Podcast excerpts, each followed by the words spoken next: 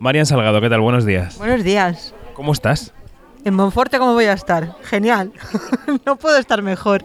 En el fanzine de Lemos de Monforte, que te homenajea este año por el 50 aniversario del Exorcista.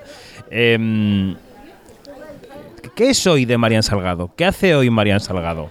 Que recupera el mundo del cine para venir a recibir este homenaje.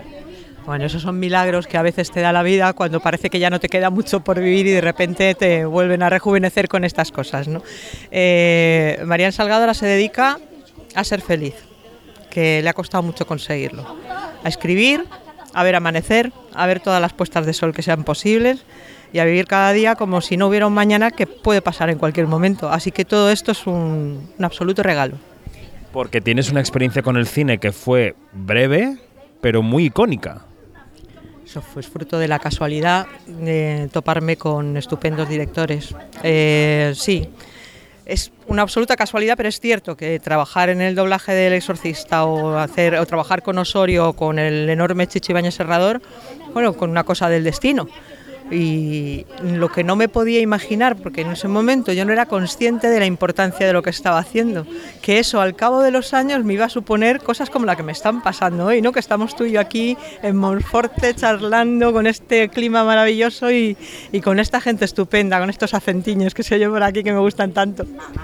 Cuando, eh, cuando empezaste en el cine, que eras muy, muy joven, eh, fue por, más allá de los nombres que tú decías, ¿no? que era, ha sido una casualidad encontrártelos en la vida, pero ¿empezaste de manera consciente porque querías eh, estar en esta industria o te encontró por el camino? No, yo empecé a los seis años en televisión. A los once empecé en el cine, pero llevaba desde los seis años en televisión y en radio. Y yo empecé por hambre. No teníamos para comer, no había un plato de comida en mi casa y mi madre se encontró con un chileno que era eh, eh, director de televisión, Marcelo Bravo, y él decidió hacerme una prueba. Pues estaba buscando una niña para hacer una, una, cosa en televisión que se llamaba La Muñeca con Sancho Gracia. Y a partir de ahí fue no parar. Y a partir de ahí fue no parar y ya digo, o tú decías, esa serie de, de casualidades afortunadas que te llevaron a trabajar con con eh, los grandes nombres del, del, terror, bien sea desde el doblaje o desde tu propia actuación, ¿no? Eh, ¿Es verdad lo que he oído de que no has visto la película entera? ¿El exorcista? No, no, no, no, para nada. No, no, no, no la, no la pienso ver. No, no, no, no. Pero ni siquiera después de 50 años que, que uh, solemos tener una distancia con el terror de hace unas décadas porque nos parece más despegado de nosotros y no nos da tanto miedo, ¿no? No, no, sí, es que soy muy cagueta. No, no, yo no puedo ver películas de terror que me asustó mucho. No, lo paso muy mal, en serio, lo paso muy mal. Y, y me gustaría, ¿eh? porque, jolín, mis amigos hacen cine de terror, ¿no? Qué menos que, que estar con ellos y ver las pelis, pero ellos tienen que entender y ellos lo saben porque yo se lo, se lo cuento siempre, que yo veo la película y parece que no pasa nada, pero luego llega la noche y mis pesadillas son algo brutal y no puedo vivir con eso. No, tengo miedo de dormirme. Eh, ¿Qué edad tenías cuando doblaste a Linda Blair? Pues creo que 10 años. ¿Cómo recuerdas aquel proceso de doblaje? Maravilloso. Ten en cuenta que el doblaje lo dirige Fernando Rey. Y Fernando Rey era un absoluto amor de, señor, un encanto, que me cuidó, me mimó, como quizá no lo ha hecho prácticamente nadie en todo el trabajo que he hecho, ¿sabes? Y entonces él estaba siempre muy pendiente de mí y de hecho yo solo he visto del exorcista los takes que doblé, pero no he visto ni una sola escena que pudiera molestarme, herirme, que se oyera algo malsonante, él se cuidó de todo eso. O sea, que doblaste la parte en la que la niña se, era una niña. Exacto, una niña normal, que no está, pos, no, no está poseída. ¿Y tú sabías qué tipo de película era cuando la estabas doblando? ¿Tenías la intuición de lo que era cuando eras eh, niña? Sí, sí, porque Fernando sí que me lo explicó. Fernando me lo explicó para que yo me metiera un poco en situación, ¿no? Pero me lo explicó, pues como hay que decir las cosas, explicándolas con, sin mentir, pero también ocultando determinadas escenas que no tenía por qué enterarme, que a lo mejor me he enterado con los años porque he leído o porque me han comentado, pero no sabía nada de ello. Bueno, y fíjate, y aquello te ha llevado a este homenaje, que como decías es una conexión entre épocas muy, muy curiosa. También mencionabas el nombre de Chicho Ibáñez Serrador. Eh, claro, ha sido un maestro del fantástico, un maestro de la televisión también, tiene las dos facetas. Eh, ¿Qué recuerdas de él? Pues mira, Chicho era un genio, pero para mí, personalmente, conmigo fue un amor. Y yo lo llevo siempre en el corazón, le quiero muchísimo, le he querido mucho y le seguiré queriendo siempre, porque me trató muy bien, me cuidó mucho. Eh, me trató como una adulta, porque yo ya tenía ahí 11 o 12 años y me, y me explicó muy bien lo que quería del personaje. Y entonces yo eso se lo tengo que agradecer. Es que por eso te digo que he tenido suerte, ¿no? Porque he trabajado con gente que a lo mejor tenía fama de ser un poco más seco, un poco más duro y sin embargo conmigo me- me- se portaron muy bien, me trataron muy bien. No, no, y además, para los que no, no están viendo, claro, esta conversación, porque es una conversación radiofónica, eh, la, la cara de Marian eh, de, de placidez y de, recuerdo alegre y, y agradecido ¿no? de aquellos años es muy evidente.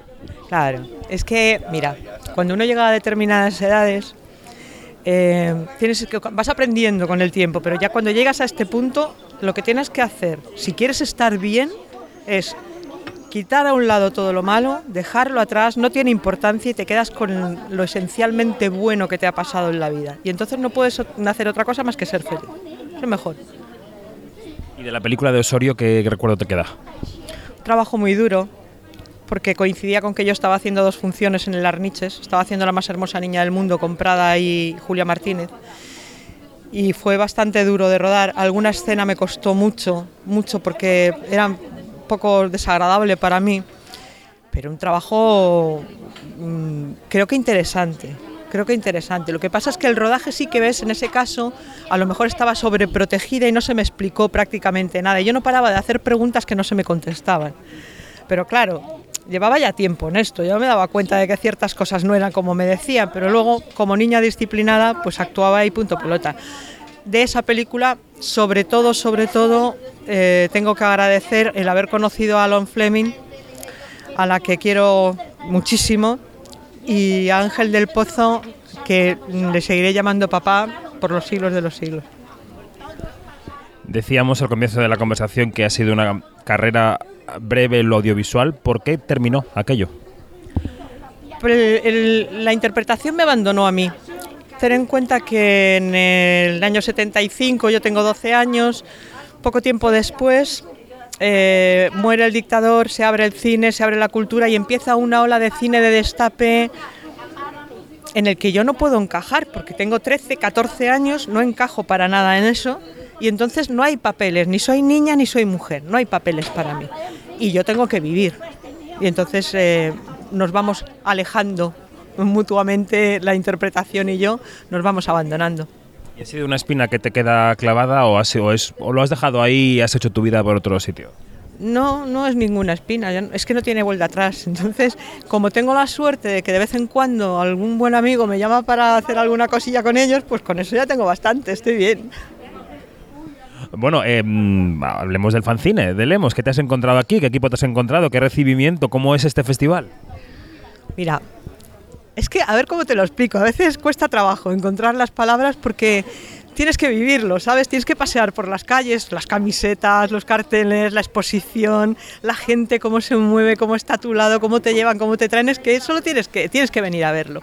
Y tienes que ver las pelis con ellos porque hay un, hay un rollo de estar muy unidos, ¿no? Le pasa mucho. La gente del terror son son un grupo muy cohesionado, muy unido y que impulsan mucho el, el cine que les gusta y todas las actividades que tienen que ver con él. Y este festival, te digo que es una absoluta locura, es una pasada, de verdad. Yo me lo estoy pasando pipa. Mira, cuando me dijo...